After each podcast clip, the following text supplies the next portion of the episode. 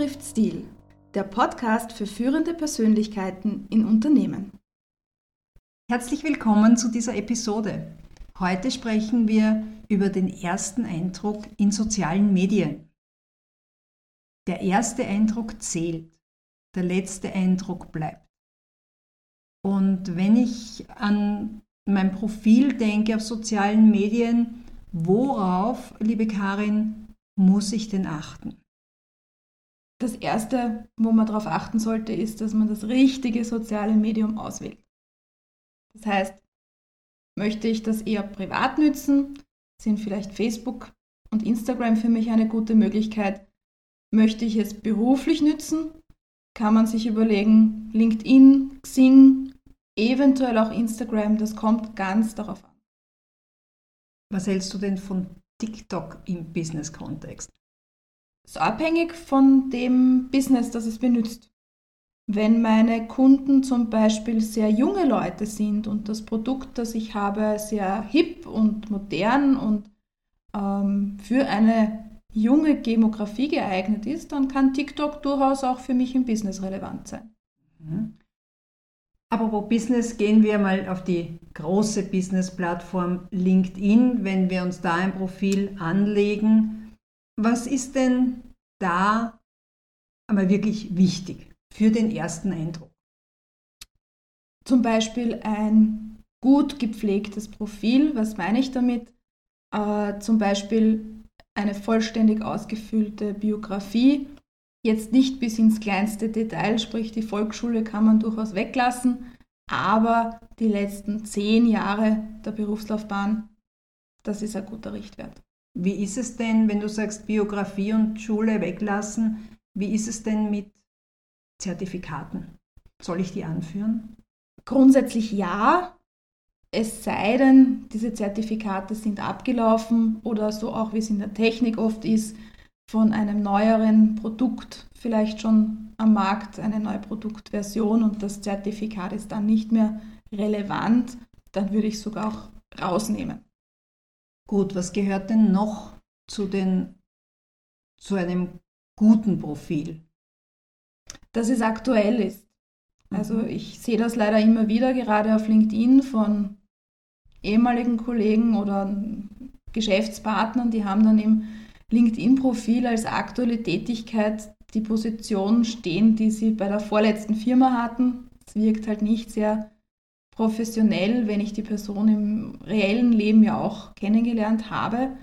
Äh, da auf jeden Fall drauf achten. Mhm. Welche Tipps gibt es denn zum Thema Profilfoto? Ja, da haben wir auch schon viel diskutiert drüber. Äh, bei einem waren wir uns sehr einig, dass es auf jeden Fall ein Business taugliches Foto sein soll, also den Bikini und den Sommerurlaubsfoto eher weniger gut geeignet. Ähm, du hast ja da immer gesagt, Business-Kontext für die Stelle, wo man gerade ist, entsprechend gekleidet. Mhm. Äh, ich habe äh, neulich mit einer Stil- und Style-Expertin auch darüber gesprochen, einer weiteren, also nicht nur mit dir. und die hat dann so gesagt, kleide dich für die Stelle, die du haben möchtest und nicht für die, die du bereits hast. Also kann man selber für sich entscheiden, was da gut ist. Kommt darauf an, wenn ich Unternehmer bin und keine, du hast völlig recht und deine Gesprächspartnerin auch. Aber wenn ich Unternehmer bin, will ich ja gar nicht auf eine andere Stelle, aber ich will das präsentieren, wofür ich stehe. Und weil du sagst, keine Bikini-Fotos, klar, wenn ich Bikini-Model bin und äh, das ist mein Business, dann passt es natürlich gut. Bin ich Hundetrainerin, Hundetrainer, dann kann ich mir den Wuffi aufs, aufs äh, Foto dazu nehmen, sonst würde ich es nicht. Du hast schon, du hast auch noch was gesagt zum Thema Hintergrund im Vorgespräch. Genau, da würde ich auch zu einem eher einfarbigen oder vielleicht sogar weißen Hintergrund ähm, raten. Das wirkt halt einfach professionell und lenkt nicht so sehr von einem selbst ab. Das Profilfoto ist ja auch, gerade wenn man das meistens am Handy sieht, so, so klein und wenn dann der Hintergrund noch recht unruhig ist, das lenkt einfach unnötig ab. Jetzt habe ich mit dem äh, Hundetrainer, mit dem Bikini-Model schon eins vorweggenommen und zwar Company Branding oder Personal Branding. Worauf soll man denn da achten? Naja, der Trend geht ja jetzt schon ein bisschen dahingehend, dass man, wenn man eben zum Beispiel LinkedIn verwendet, dass man sich so eine Personal Brand aufbaut, auch wenn man Mitarbeiter in einem Unternehmen ist. Und da sehe ich es immer wieder auch, dass ähm, es durchaus sehr gut ankommt, wenn man da einen gewissen Wiedererkennungswert. Heißt was? Heißt ähnlich wie bei einem Unternehmen, äh, die haben ihre Logofarben, die haben ihre festgesetzten Schriften, also ihr Corporate Design. Und ähnlich kann man es auch äh, halten als Person, wenn man halt aus persönlichem Kontext etwas postet, dass man da auch immer gleich ähm, auftritt, auch mit den Formulierungen beispielsweise. Also wenn man jetzt jemand ist, der sehr fröhlich ist, darf man das ja ruhig auch da machen und einmal vielleicht mit viel Humor posten. Nur einmal mit Humor und das nächste Mal sehr ernst, das passt halt nicht. Das kann schon vorkommen, dass man einmal aus dem Tritt rauskommt, gar keine Frage. Aber was für mich immer wichtig ist, extrem wertschätzend zu sein. Egal, was man postet, egal, wie man antwortet, das ist auch ein Thema, worüber wir gesprochen haben im Vorfeld, immer wertschätzend.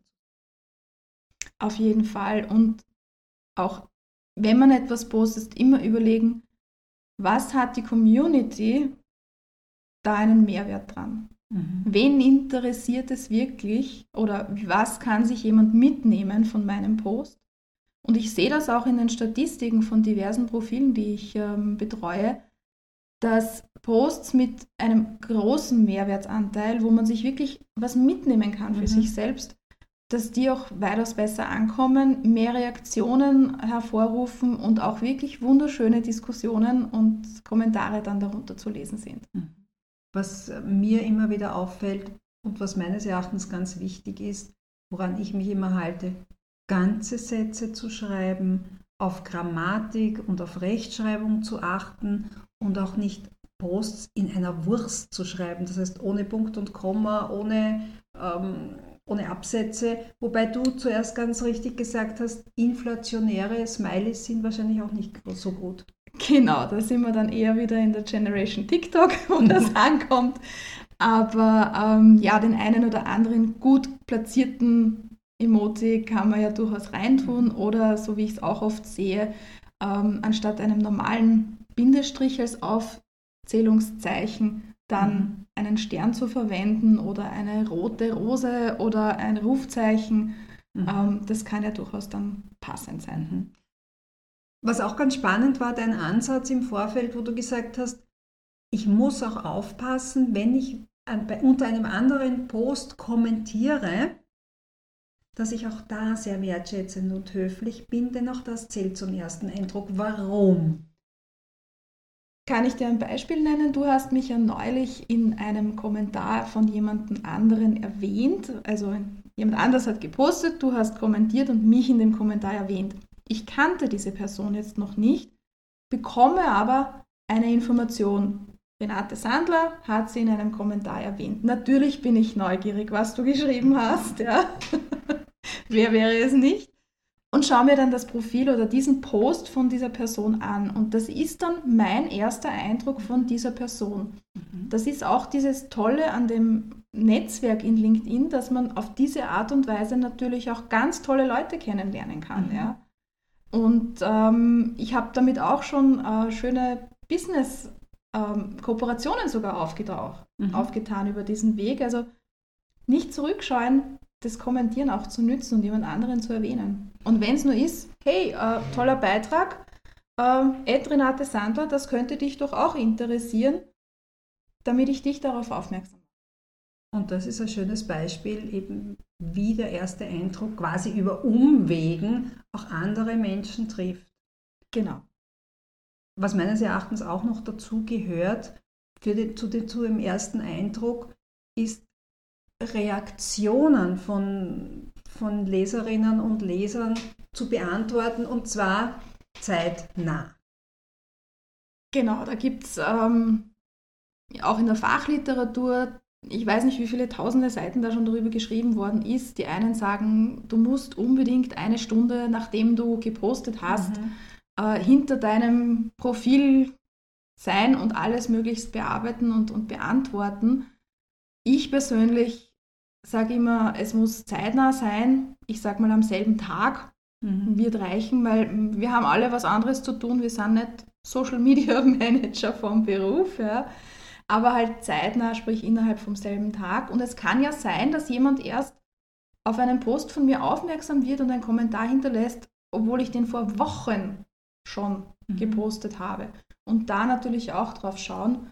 Ähm, ich habe mir es zur Angewohnheit gemacht, dass ich dann, bevor ich den Arbeitstag beende, nochmal reinschaue, ist da was da, vielleicht das eine oder andere noch beantworte und in der Früh, wenn ich ins Büro komme, auch mal kurz schaue, ist vielleicht über die Abendstunden noch etwas kommentiert worden oder hat irgendjemand was Nettes Super Tipp, einmal am Abend und dann gleich in der Früh noch einmal zu schauen, ist sicher eine gute Idee. Vor allem, es kommen ja auch Kommentare, die uns freuen. Auf der anderen Seite gibt es ja auch Kommentare, wo wir nicht gerade so glücklich sind. Und äh, auch die heißt es zeitnah beantworten, höflich und wertschätzend beantworten, denn sonst kann es uns schon passieren, dass wir irgendwann einmal einen Shitstorm ernten. Genau, und äh, was ein Shitstorm ist und wie man damit umgeht, das besprechen wir in der nächsten Episode. Hat Ihnen die heutige Episode gefallen? Dann besuchen Sie uns gerne auf unseren Social Media Profilen. Sie finden uns mit Technik trifft Stil auf Facebook und Instagram sowie mit unseren persönlichen Profilen auf LinkedIn. Eine ausführliche Zusammenfassung dieser Episode lesen Sie auf unserem Blog www.techniktriftstil.at.